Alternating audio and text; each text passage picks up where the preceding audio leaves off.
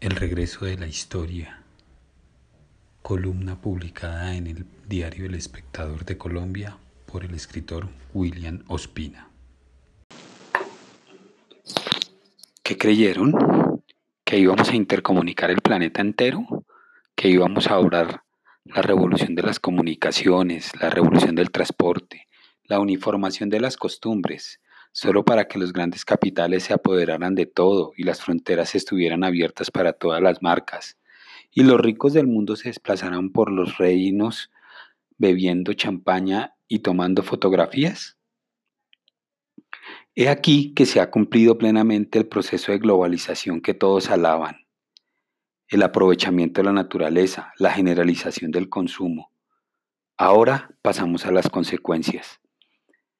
Se dice que ya no hay naciones, ni fronteras, ni patrias, porque de repente hay que movilizar los ejércitos, porque hay que alcanzar muros en las fronteras, porque hay que detener esos barcos cargados de gentes. Creyeron que la gente se iba a quedar quieta, confinada, ya sin tierra, sin trabajo, sin hogar, sin futuro, viendo cómo las grandes corporaciones se apoderan del mundo,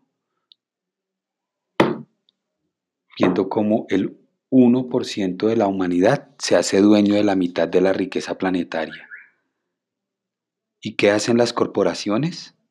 Arrasar las selvas para devorar sus maderas, sembrar para hoy cultivos artificiales y para mañana irrescatables desiertos. Arrebatar el carbono a las entrañas de la Tierra y devolvérselo a la atmósfera.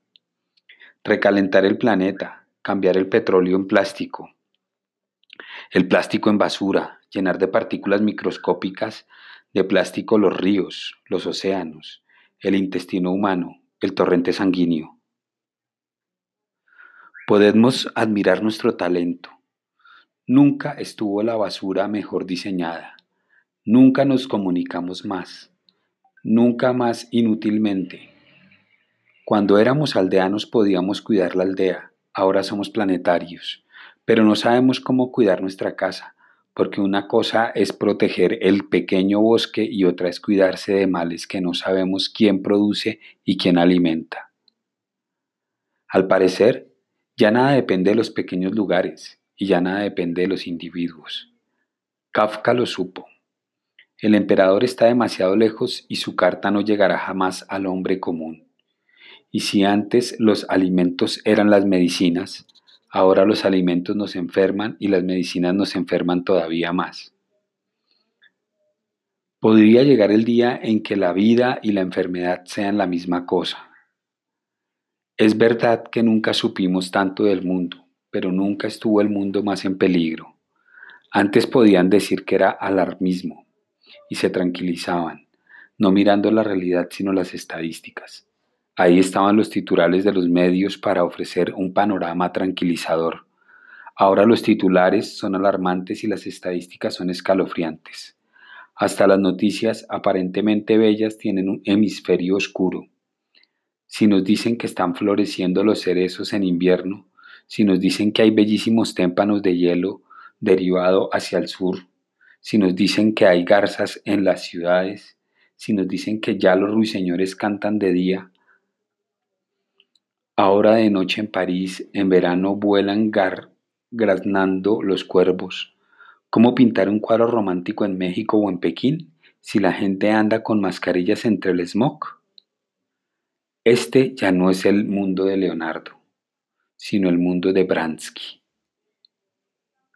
La edad del optimismo nos vendió la ilusión de que un montón de males habían quedado atrás los éxodos, las guerras, las torturas, los déspotas ignorantes y prepotentes eran cosa del pasado. Atrás habían dejado a Calígula, atrás habíamos dejado las diásporas, el racismo de los reyes católicos, los potros de, de la Santa Inquisición.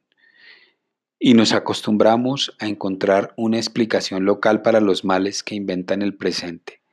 Pero tal vez es Borges el que tiene razón. Tal vez el tiempo es cíclico y tal vez en edades futuras, cuando Roma sea polvo, gemirá en la infinita noche de su palacio fétido el Minotauro. Tal vez todavía nos espera todo lo que ya hemos vivido. Tal vez no somos, tal vez no solo hemos vivido el prólogo y apenas está a punto de ocurrir la historia universal. Para nadie sería grata la posibilidad de que Hitler o Stalin estén agazapados en el porvenir.